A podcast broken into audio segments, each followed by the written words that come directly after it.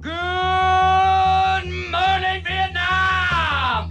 Gentlemen, welcome to Fight Club. Oh, what a day! What a lovely day! Bingo! How fun! Come with me if you want to live. Yippee-ki-yay, motherfucker. As far back as I can remember, I always wanted to be a gangster. Why so serious? ¡Erica! ¡Erica! Lampone, el pedido sencillo. Conseguimos una Magnum 357 con balas de verdad. In case I don't see ya. Good afternoon, good evening, and good night. Sean todos bienvenidos, esto es Escrito y Dirigido, mi nombre es Maximiliano Ross. Yo soy Luis Johnson y hoy en Escrito y Dirigido American Psycho, escrito por Mary Harron y Wannabe Turner y dirigida por Mary Harron, basado en el libro del mismo nombre, American Psycho, escrito por Bret Easton Ellis. Aunque para el público hispano tal vez la conocerán mejor por su nombre en este idioma, Psicópata Americano. ¿Y quién es el psicópata americano? Patrick Bateman, un tipo de 27 años, graduado en Harvard, soltero, increíblemente hegemónico, quien vive en medio de Nueva York, donde trabaja en Wall Street, casi perfecto podríamos decir en lo superficial. Esto le permite justamente esconder que verdaderamente, como dice el título, es un psicópata. Perfecto, es una película muy difícil me parece de resumir, sobre todo en esta parte sin spoilers. Es una de mis películas favoritas, primeramente porque es acá donde yo me enamoro de las actuaciones de Christian Bale. Es un, es un actor que todo lo que hace lo miro. No digo que todo me guste, pero sí o sí lo tengo que mirar porque la, verdad que me encanta todo su trabajo. Entonces, hablan- empezando por él, que como dijimos ya es el protagonista, el resto del cast lo componen Reese Witherspoon como Evelyn, el gran Willem Dafoe como el detective, Jared Leto hace de Paul Allen y Chloe Sevigny como la secretaria Jean. Al resto de los personajes los vamos a ir descubriendo, sobre todo cuando hablemos en profundidad de la película, pero contemos algo así de lo que nos pareció a nosotros dos en esta primera etapa. Como dije, es una película que yo quiero mucho y tiene esa característica de ser una película que pasan los años y se mantiene firme, sobre todo con ciertas ideas. Obviamente que lo primero que hay que decir que es una película situada en los años 80, para empezar, a finales de los años 80, que eso también nos marca de alguna manera el momento histórico del que estamos hablando, que también vamos a profundizar más de eso, pero a lo que voy es, es de esas películas que vos las volvés a ver y encontrás detalles nuevos o mensajes capaz que más encriptados que en su momento no los pudiste agarrar y ahora sí. Y también desde el punto de vista de la película como película en sí misma, hay detalles actorales que la verdad que a mí me, me siguen sorprendiendo de Christian Bale. Así que este episodio también va a ser como un poco de Maxi eh, ventilando todo su amor, cariño y admiración hacia este actor que ya he mencionado varias veces en tan solo dos minutos de episodio. Me gusta que estés con esta energía porque vamos a poder apreciar esta diferencia, ya que esta fue la primera vez que yo la vi. Me la venía debiendo, sabía que era muy conocida, muy icónica, a pesar de ser también una cuasi indie. Lo único que yo conocía era la famosa escena, que no vamos a spoilear acá igualmente todavía, presente en la película.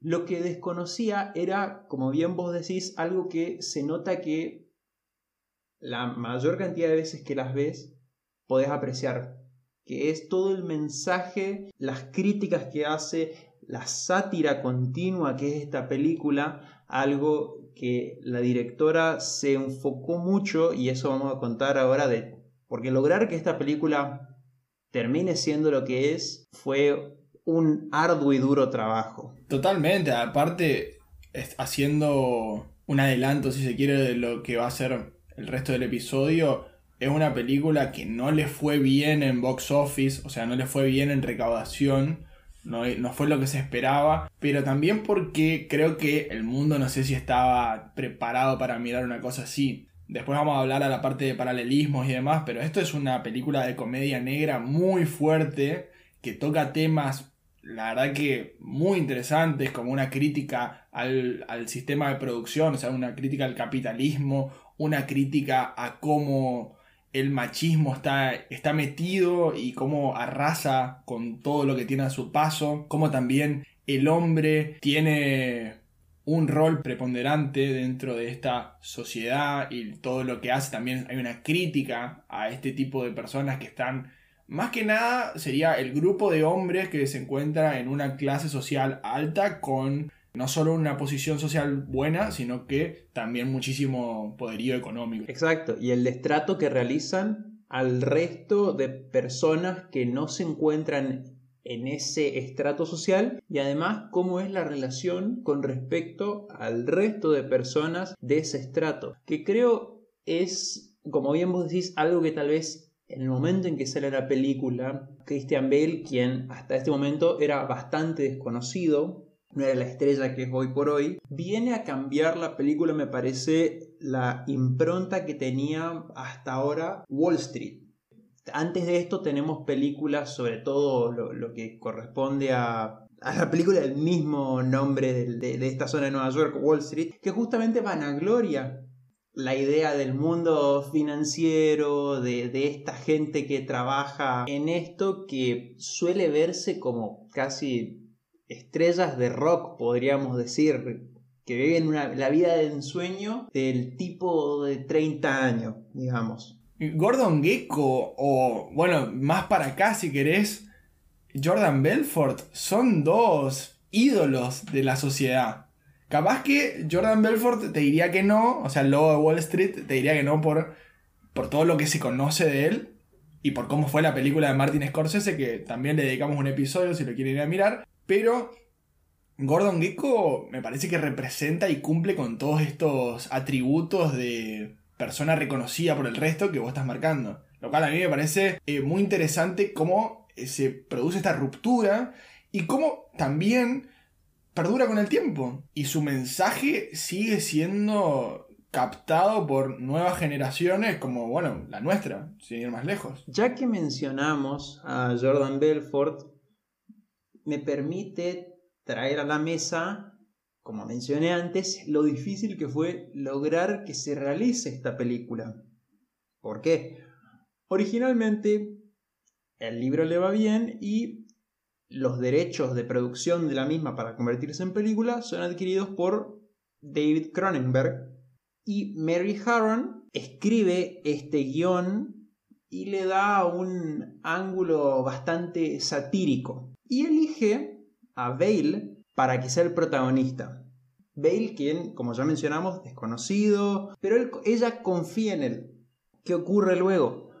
Lionsgate, quien termina siendo la productora de la película, el estudio que la financia, dijo, no me gusta. No, no me gusta ver, quiero que traigas a alguien que, que sea justamente una estrella y yo estoy dispuesto a darte un presupuesto aún mayor a cambio de eso. Entonces ellos buscan a DiCaprio y a Norton. Uh, no lo veo a Norton.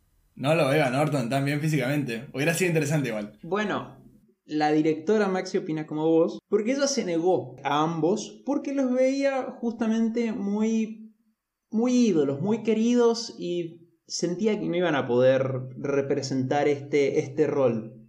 Justamente DiCaprio también dijo que él solo aceptaría este rol bajo la condición de que de los 40 millones que originalmente iba a ser el presupuesto, él se quedaba con 21 millones del mismo.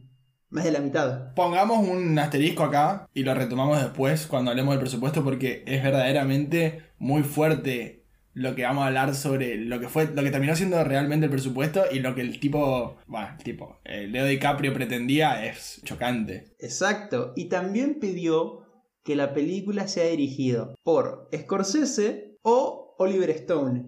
Ah, y Harron de vuelta se vuelve a negar porque dice que Oliver Stone sería la peor persona para dirigir este proyecto porque justamente no podría captar como debería la imagen de Patrick Bateman, el psicópata. Pero aparte, esta película, en base al libro, vos la podés llevar para el lado que vos quieras. Y eso me parece muy destacable porque la película es lo que es por Mary Harron. ella lo llevó para este lado y la termina volviendo icónica. Porque podría haber tomado otro perfil la película, digo esto nada más y ya pasamos a la parte de spoilers, y hubiera cambiado toda la esencia, hubiera cambiado toda la esencia, eso seguro. Yo estoy de acuerdo con ella, yo no creo que Oliver Stone haya podido hacer algo similar. Y Scorsese tampoco, pero no porque sean malos o, poco capacitados para el puesto, sino que hacen otro tipo de películas y está perfecto. Sin embargo, Mary Harron no fue la única que seguía peleando. Porque Christian Bale se negó durante meses a aceptar cualquier otro papel de cine o de teatro, lo que fuese, porque él estaba desesperado y él sabía que iba a conseguir este. Patrick Bateman era el papel que él más quería protagonizar. Estaba tan seguro de que DiCaprio no aceptaría ese rol que justamente decidió mantener lo más abierto que podía su agenda. Luego Lionsgate le ofrece este papel a Ewan McGregor. Y va Christian Bale y le pide por favor que no lo acepte. Confiadísimo de que era su, su rol. Luego Maxi hablará de cuánto finalmente fue el presupuesto que obtuvo la película, pero qué batalla de hormiga que hicieron ambas personas para lograr esta obra maestra, de verdad. Me pone muy contento. La verdad que yo estoy muy contento de cómo se dio esta serie de eventos, porque yo estoy muy contento con esta película, la verdad. Al traer esta película al podcast me encanta. Estoy, soy como un nene entrando en una juguetería. O, o Patrick Bateman entrando en la sección de cremas y humectantes de una farmacia. Ahora entonces que devolvimos las películas al, al blockbuster, pasemos a hablar con spoilers. Y bueno, yo no te pregunté verdaderamente qué te pareció la película. Ahora que podemos hablar así como muy libremente, porque me parece que es necesario poder hablar sin ningún tipo de trabas, restricciones de esta obra maestra. A mí lo que me pasó, como había mencionado antes, es que yo pensé que era, no diría una simple película de terror, porque sabía de que Patrick Bateman es uno de los personajes icónicos del cine, pero no me esperaba, la verdad, de vuelta, la profundidad que tiene la película y una am- amiga incluso me había preguntado si la había visto porque quería discutirla. Ni bien terminé, la verdad que me había hecho unas preguntas, digamos, de qué pensaba que quería decir ciertas cosas. Y después de verla, la verdad, empecé a mandar audio de 2-3 minutos, pero porque me impresionó, me voló la cabeza de que capaz yo vi muchas cosas que no estaban presentes, pero sentí que al final todo tenía un mensaje porque esta película juega, me parece, mucho con lo que es la realidad y lo que es la fantasía que vive o lo que el tipo imagina. Llegando al punto tal que, no sé si te pasó, vos podés diferenciar bien, digamos, qué es realidad y qué es fantasía. Bueno, primero que nada, yo voy a ser ese amigo que te dice no da mandar audios de dos o tres minutos. Segundo, acá hay algo interesante. Escuché un par de entrevistas de Christian Bale y él estaba como muy seguro de que Patrick Bateman no podría existir jamás. Como que es ridículo lo que hace. Y yo creo que esa es una discusión que podemos tener.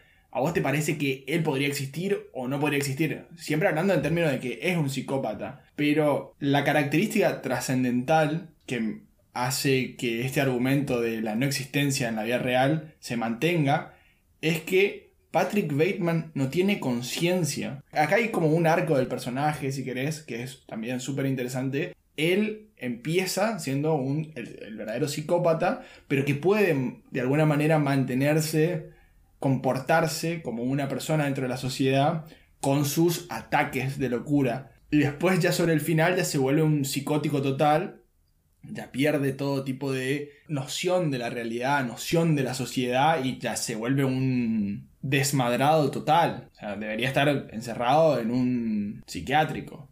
Sí, pero ahí lo que voy a contradecir al, al querido Christian es que, como bien vos decís, toda la primer parte, digamos, este ser narcisista que se cree superior por el lugar que ocupa en la sociedad, por el trabajo que tiene, cómo habla con respecto a las mujeres, cómo las trata, eso sí existe, es una realidad, era la realidad del momento de cuando se escribe el libro, que me parece que eso es lo que la película trata de, de justamente retratar, quitándole lo, ese glamour podríamos decir, que incluso, fíjate que esa escena en la cual están, están discutiendo con sus amigos, están sentados en un restaurante, hablando de que las mujeres feas nos sirven, digamos, o sea, las, tratan completamente como objetos. Y ahí Patrick Bateman tira este chiste con respecto a, que, a, a matar mujeres directamente.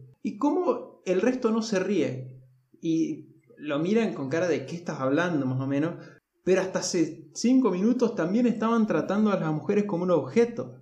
Bueno, pero ahí está el tema, me parece, y es que creo que la película, y esto retomando con lo que decíamos al principio, de que la idea de que esta directora lo haya hecho de esta manera hace que la película sea tan buena, me parece que la idea es que vos digas, uy, este es el psicópata, pero en realidad, y está bien, o sea, vamos a analizarlo a él y demás, pero lo que realmente se está criticando es al resto de los amigotes, al resto de la casta, si se quiere, porque el resto va a seguir existiendo. A este lo podemos meter preso y va a dejar de matar personas. Perfecto. Lo que se tiene que hacer, obviamente. Pero el resto va a seguir tomando decisiones, va a seguir en una posición de poder, va a seguir haciendo esto porque no piensan que está mal lo que hacen. Yo creo que ese es el verdadero problema. Creo que eso es lo verdaderamente valioso de la película. Exactamente. Hay muchos Patrick Bateman, hay un Patrick Bateman, perdón, pero hay muchos Paul Allens. Claro.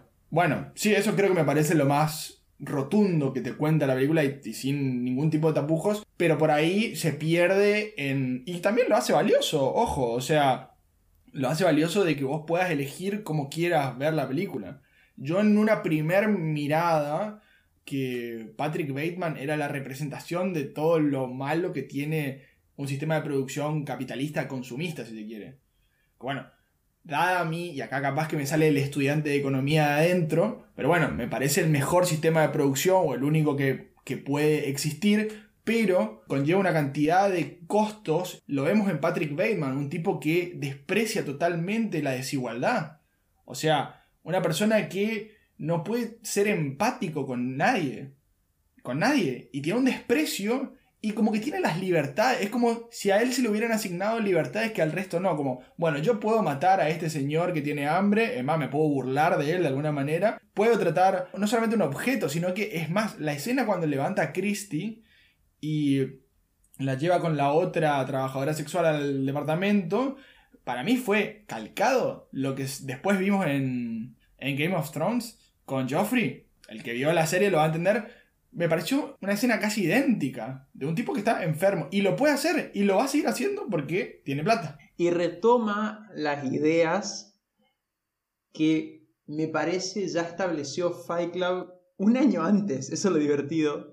Como bien vos decís, esta idea del consumismo y que se burla de una excelente manera con los chistes constantes y esta escena fantástica de que cada uno tiene su propia tarjetita donde las diferencias son minúsculas directamente y es el símbolo de estatus que define quién es mejor, quién está mejor posicionado y lo mismo así con la idea del restaurante, de que ellos salen a comer, salen a comer, finalmente no comen casi nunca, nunca creo que los ves comer verdaderamente, pero ellos van a todos estos restaurantes que saben el nombre, que son demasiados ya, pero porque eso es ese símbolo de estatus de consumismo que ellos saben que la sociedad misma valora y que los pone en esta posición. Es que hay, yo creo que acá podemos detenernos un ratito y creo que hay tres momentos en la película que son los que elevan la calidad de la misma hacia la estratosfera. El primero, toda la secuencia de él eh, levantándose y haciéndose una rutina y demás. Y es más, pongo un paréntesis dentro del asterisco y es que Christian Bale tuvo que seguir esa rutina que vemos al personaje de Patrick Bateman, que él cuenta cómo hace estas flexiones de brazos, abdominales y demás. Bueno, eso lo tuvo que hacer Christian Bale durante nueve meses para tener el cuerpo como lo tiene. En una película que es verdaderamente me, sorprendió, o sea, físicamente está impecable. Bueno, cerrando eso, el segundo momento sería este de las tarjetas que me llamó, y esta es la, la tercera o cuarta vez que la veo, y yo la pregunta que me hice viéndola es, ¿a qué equivalente le encontraríamos ahora ya muy adentro del siglo XXI, en esta, en este inicio de la nueva década, ¿qué serían nuestras las presentaciones en redes sociales? ¿Qué serían las fotos del currículum? ¿O, o qué? Lo cual me pareció interesante como para reflexionar internamente. Y el tercer momento, te diría que es cuando él los últimos 20, 25 minutos de película que él entra en la vorágine de matar gente por matar gente, que parecía un jueguito de GTA, de que iba sumando estrellas a medida que iba matando más gente, lo seguía más la policía y lo buscaba un helicóptero y demás. Pero bueno, eso vamos a cuando llegue su momento. Y la cara de derrota, de, de sazón, de tristeza cuando ve que el tipo Luis tiene la tarjeta mejor que él, por ejemplo. Y es como que dice, ¿cómo este pelotudo me va a ganar? Es verdaderamente una, una clase de, teatro, una clase de, de cómo actuar, porque es como muy difícil para nosotros entender cómo una tarjeta, que es la misma, porque yo la vi y decía, es lo mismo, pero para él no. Y ahí está el tema, de todo encajar. Y por eso también todo es confundible. Fíjate que a él se lo con Paul Allen, en definitiva, lo confunde con otro tipo que tenía el mismo corte de pelo, los mismos anteojos, la misma ropa, y todos más o menos se visten iguales y tienen el mismo peinado y hablan de lo mismo y trabajan de lo mismo. Y así como vos decís que nunca los ves comer, tampoco jamás los ves trabajar.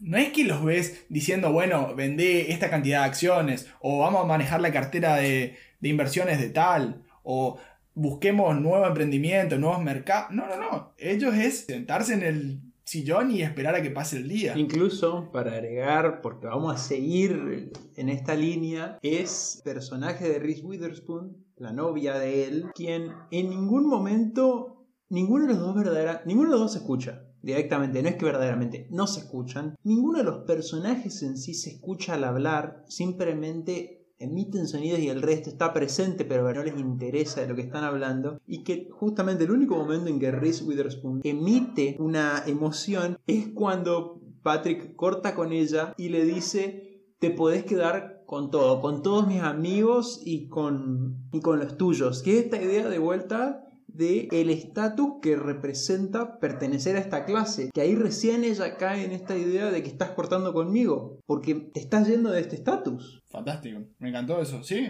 Y es todo lo que tuvo que hacer él para que la otra persona se dé cuenta, cuando debería ser algo mucho más fácil. Bueno, y esta idea que se repite a lo largo de la película, que es la superficialidad de los mismos, de todos los personajes, y de Patrick, por ejemplo, que constantemente habla de ciertos álbumes o de artistas, pero es como si se hubiese memorizado la nota que hizo un crítico y él repite tal cual sin quitándole justamente lo que lo hace artístico, lo mismo estando él entrenando en su departamento o hablando por teléfono mientras en la televisión hay o una película de terror que debería generarle algo o una película porno que de vuelta está presente nomás, pero él no le da bola, él solamente está. Claro, pero el personaje lo dice en el final, que él no sintió nada, o sea, él no tiene sentimientos, que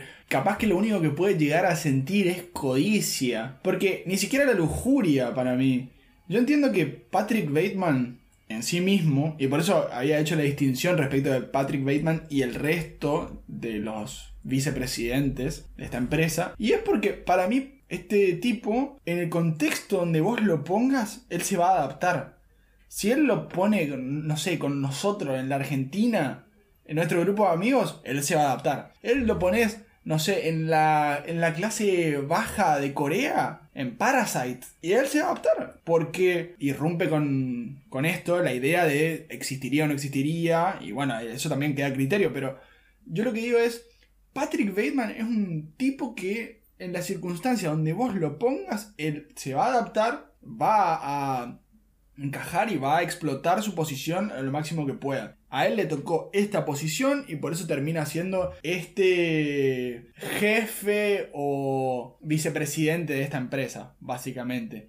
Que es como un título honorífico. De vuelta, también podemos hablarlo sobre la crítica al capitalismo, porque La escena que tiene con el afroamericano, que es- está en una situación de calle, el homeless, me parece que nunca estuvo tan bien representado un, un ataque a los que piensan de esta manera. Porque le dice, bueno, ¿querés comer? Andá y conseguí laburo. Como si fuera algo, no sé, que...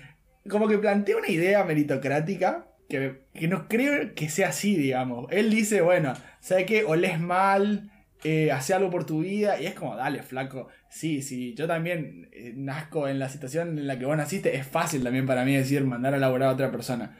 En una defensa al capitalismo, si se quiere, de este lado, sería la idea de la meritocracia, sería igualar las condiciones y a partir de ahí que se desarrollen las personas. Entonces, está bien, entiendo que haya este tipo de personas y es súper condenable, ya sea Patrick Bateman, o sea el personaje de Josh Lucas, o sea el personaje de Justin Theroux, cualquiera de todos ellos que piensan de la misma manera que él y que se creen en la posición de poder decirle a la otra persona que está claramente en una situación de desventaja lo que tienen que hacer y cómo manejar su vida, lo cual me parece triste. Y creo que es lo que quiere mostrarte la película, que son personas tristes, vacías. Pero que ahí es lo particular de Patrick. Él, siendo psicópata y no pudiendo empatizar con el resto de personas, él es el único que puede decir capaz lo que el resto piensa, que es lo que lo hace distinto. Y para sumar en todo caso a esta, a esta idea que venís presentando, fíjate que el detective eh, William Dafoe, el único asesinato que aparentemente está buscando,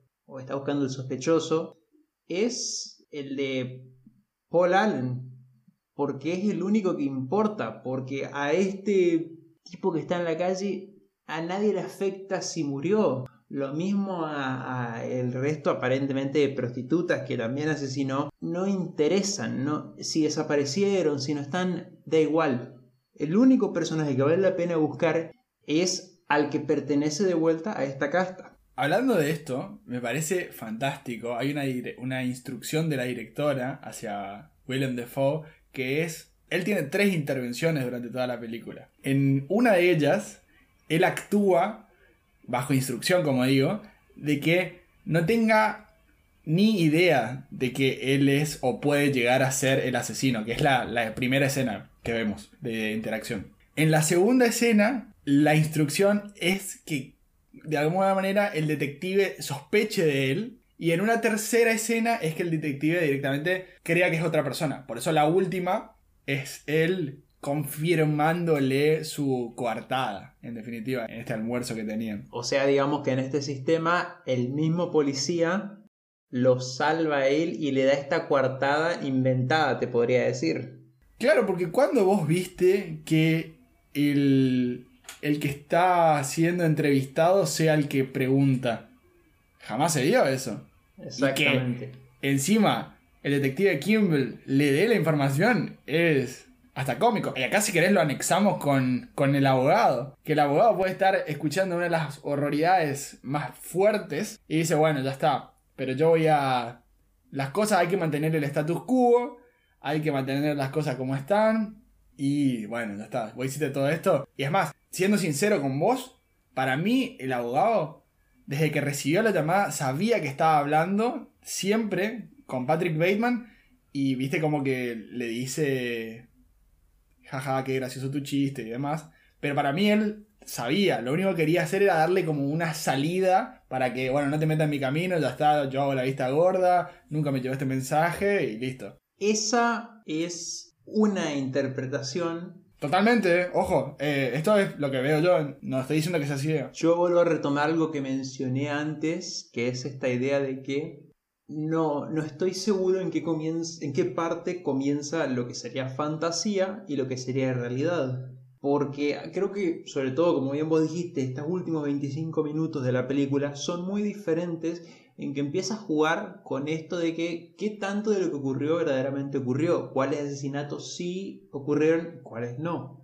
Retomando de vuelta algo que vos mencionaste, que es que todos los miembros de este, que son vicepresidentes, que están en el mismo nivel, al final, en su afán de querer pertenecer, terminan ninguno individualizándose a tal punto de que a lo largo de la película se les ponen distintos nombres, no se sabe bien quién es cada uno, el mismo abogado le, lo llama de otra manera, porque al final todos terminando, terminan siendo diferentes personas, pero siendo el mismo sujeto, que como bien vos decías hay que mantener el status quo, pero que yo dudo verdaderamente de que, de que algo de, que alguno de estos asesinatos verdaderamente hayan ocurrido. Todo esto en realidad es la cabeza de Patrick, quien en su afán de querer ser el número uno, mata a este Paul Allen, quien es el chico nuevo, la versión mejorada de él, que, tiene, que consiguió la reserva en este restaurante que nadie conseguía, que tiene esta cartera de inversiones que vos no pudiste conseguir, y por eso él, digamos, lo, entre comillas, mata, porque él quiere eso, él quiere ser ese uno siempre, pero en su afán de ser ese uno siempre, se acomoda a todas estas reglas y termina siendo uno más del montón. Súper interesante, súper valioso. Y creo que eso es lo lindo de hacer el podcast también, porque yo lo veo distinto. Yo creo que todo pasó, o sea, todo fue, realmente ocurrió. Es más, ¿viste cuando entra al cajero automático y le dice que meta al gato? Y él como que no lo piensa. Para mí esa es, ese es el momento del el quiebre absoluto del, de que se vuelve un psicótico, porque él lo ve así. O sea, el mundo, su cabeza funciona de esa manera. Hablando de esto, es donde para mí la película deja de ser un 10. Es como venía cumpliendo con todos los casilleros, venía siendo perfecta, me parece. Baja un punto para mí, pero porque soy un pesado, la verdad. Y es cuando se empieza a pelear con la policía y, pega un par de tiros y hay una explosión que me parece tan innecesaria, ridícula. Fueron tres tiros. No puede explotar algo así por los aires. Eso es uno. Y el segundo punto y el más importante es que no solo cuando él logra entrar en su departamento después de matar a, a varias personas, después de confesarle al abogado, vos decís, en algún momento la policía tiene que entrar. Y hay una elipsis. ¿Qué me molestó? Porque no tenía razón de ser. Y ahí ah, puede abonar esto a favor tuyo, a tu idea de que, bueno, esto en realidad no pasó y está en su cabeza. Así que por ese lado puede ser. En una entrevista la directora estaba como muy preocupada, muy afligida por esto, porque sobre todo la escena del final, de cómo la, la cámara termina tomando solamente sus ojos, y te da como una sensación de, che, esto pasó, estuvo todo en su cabeza. Acá varias veces lo dijimos, y esta no es la excepción, siempre somos pro creer lo que cada uno crea y está perfecto. O sea, cada uno lo interpreta como quiera y, todas las ideas pueden coexistir. Y por ahí creo que yo en el debate uno termina moldeando también, cambiando un poco la visión porque por ahí se le pasó, no, no lo tuvo en cuenta y la opinión de otro lo termina ayudando. Ella lo que decía es que todo pasó, todo verdaderamente ocurrió y que esa es la forma de interpretarlo. O sea, no hay nada ficticio en las acciones que ves de Patrick Bateman. Pero bueno, de vuelta, la crítica que le hago yo ahora en este caso a Mary Harron es esa, que cada uno lo puede ver como quiera y está perfecto. Bueno, Mary, te pido perdón, pero yo voy a llevar esto literalmente para donde se me canta, porque justamente es en estos, en estos 20 minutos finales en que incluso yo que considero que estos asesinatos no necesariamente ocurrieron, sino que este departamento de, de Paul, que él consideraba que era mejor, que, que era más lindo y lo que fuese, donde él ocultaba a sus víctimas, en realidad es el subconsciente de él. En realidad él oculta a los cadáveres de las personas que él le gustaría ver muertas en este departamento. A la flauta. Y al otro día cuando ocurre esta limpieza cuando él primero se arrepiente casi te diría de todo lo que cometió y de, confiesa todo lo que hizo se borra. Se terminó. Nunca pasó. Desaparecen todos esos cadáveres porque finalmente logra confesar todo lo que hizo. Otra cosa es que esta señora que aparece en el departamento quien es quien vende el mismo hasta ahora casi todas las víctimas salvo una vamos a obviarla son todas rubias. Y es algo que él enfatiza mucho la idea de que las mujeres tienen que ser rubias con las que él quiere estar. Y esta señora... Dato, la única que es colorada es Guinevere Turner, que es la co-escritora de Leon. Por eso es pelirroja. Ay, si fuese rubia sería tan fácil de sumar esto a mi teoría. Pero En realidad, esa mujer que está en ese departamento, quien por cierto es la única que justamente logra que Patrick se calle y le haga caso, porque todas las otras, fíjate que son mujeres que suelen estar debajo de él socialmente, que él considera que puede utilizar, que son rubias de paso, porque esta señora en realidad es su visión de su madre, porque este muchacho tiene un Edipo impresionante, le genera este odio hacia el resto de mujeres que sean, bueno, una versión similar a su madre, pero que de vuelta él sí puede encontrarse en una situación que siempre quiso dominante por encima de ellos, cuando su madre era bastante estricta o abusiva de él. Y aún peor que esta teoría es que Patrick es gay de closet. ¿Por qué? Porque además de que vuelve a destratar siempre a, las mujeres con quien tienes relaciones sexuales, además, este otro personaje que nunca se explica muy bien por qué odia tanto de Luis, a quien trata de matar en un lugar público, pero lejos de todo el resto, es justamente este lado de él que no quiere admitir porque sería ir en contra de la idea de Golden Boy, digamos, o de Playboy, que si trabajas acá, vos podés estar con cualquier mujer que vos desees, no podés ser gay. Entonces acá está la explicación de los audios de 2-3 minutos que había mencionado antes. Pero pará, me gustó. Es más, fíjate cuando él entrevista a Kimball, él desprestigia a Paul Allen diciéndole eso, que era el estilo de Yale, onda ser cocainómano y acostarse con hombres. Lo que él mismo podríamos decir, bajo esta idea, que hace. Y con lo del departamento, muchas veces sucede que uno tiene una idea en la cabeza y empieza a moldear todo el resto de situaciones en base a esta idea. Así que mi idea de eso es de nuevo el mundo o el sistema capitalista nos frena. Es un avance constante. Y bueno, como yo dije, en mi visión esto sucedió. Entonces, bueno, listo, ya está. Al día siguiente el sistema tiene que seguir funcionando, el relojito tiene que seguir girando, entonces se soluciona todo y se pone en venta y viene otra familia a vivir. Es más, tengo una visión parecida con lo de con lo del gato y el cajero automático, porque el sistema te pide y, y vos le das y Patrick Bateman le da, le da, le da y llega un punto en el cual le dio tanto porque le pidió tanto esta esta manera, esta forma de vivir, que cuando le pide algo tan ilógico como meter un gato ahí adentro, el tipo está tan lavado el cerebro que igual lo va a hacer. Por eso uno se enmarca en base a una visión y lo lindo que es el debate para abrir y enriquecer un poco, y abrir un poco el campo de visión, me parece. Y para cerrar con esta idea, la película te muestra a Ronald Reagan, fue un presidente de los Estados Unidos, que se lo reconoce por ser el presidente más liberal o el presidente más capitalista, si se quiere, de la historia de los Estados Unidos. Capaz estoy exagerando, pero para enfatizar esta noción que estoy comentando. Emblema, digamos, del modelo que gira en torno a la película y que me resulta muy gracioso que el personaje de Justin Thoreau se ríe de él diciendo, o sea, él no cree todo lo que está diciendo o una cosa así.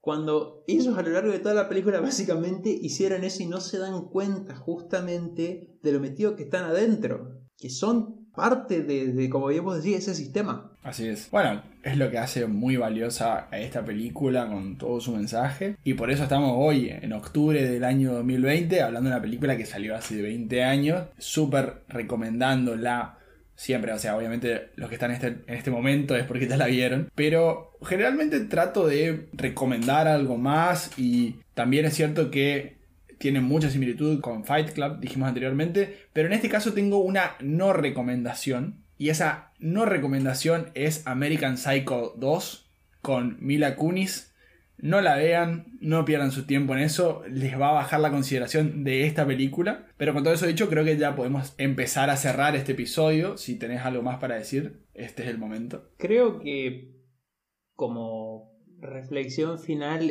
me impresiona cómo bien comparamos un montón de, películas, todas miran hacia el, mismo sujeto, digamos, Wall Street, el, el logo de Wall Street y esta misma, pero cómo la visión se ha ido modificando y se ha desmetificado a estos personajes, o cómo se les ha agregado o quitado cosas en el momento histórico, que dicho sea de paso, muy comparable y muy apropiado al momento en el que sale con en nuestro país, digamos, el- la salida de los, de los 90 o del año 2000, el momento histórico que estábamos viviendo. Así es. Bueno, y como reflexión final, por parte de la directora, yo tengo que, me pone muy contento que lo haya hecho ella con esta visión y con esta impronta que le, que le puso.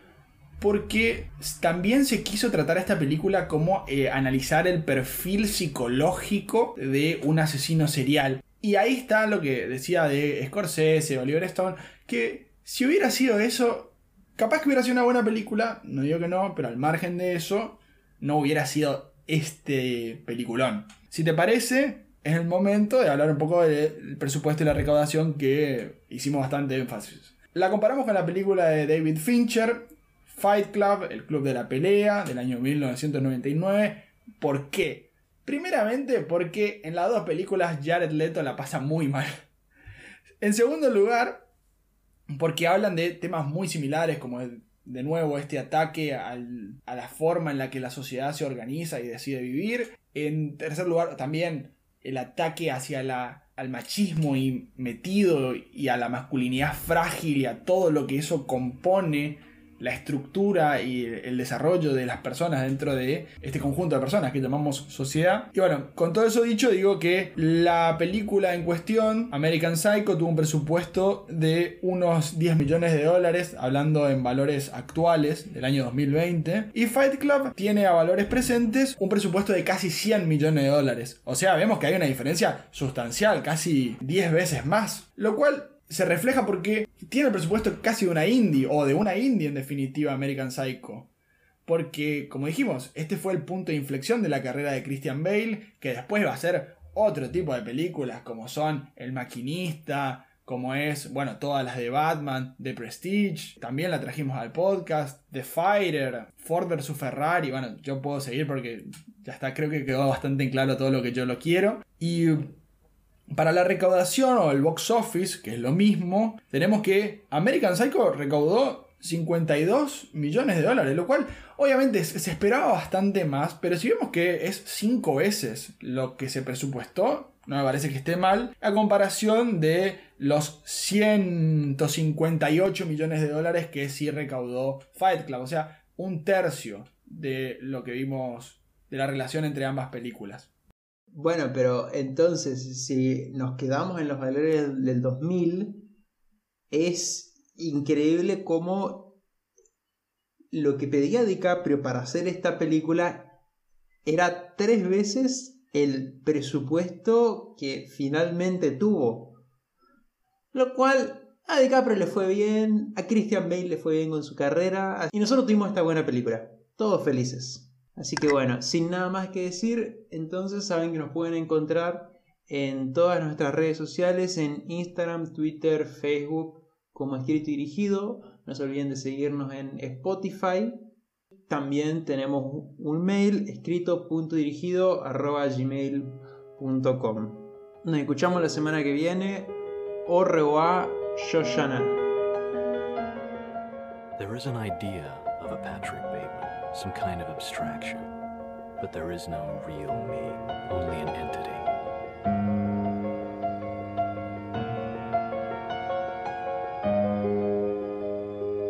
This confession has meant nothing.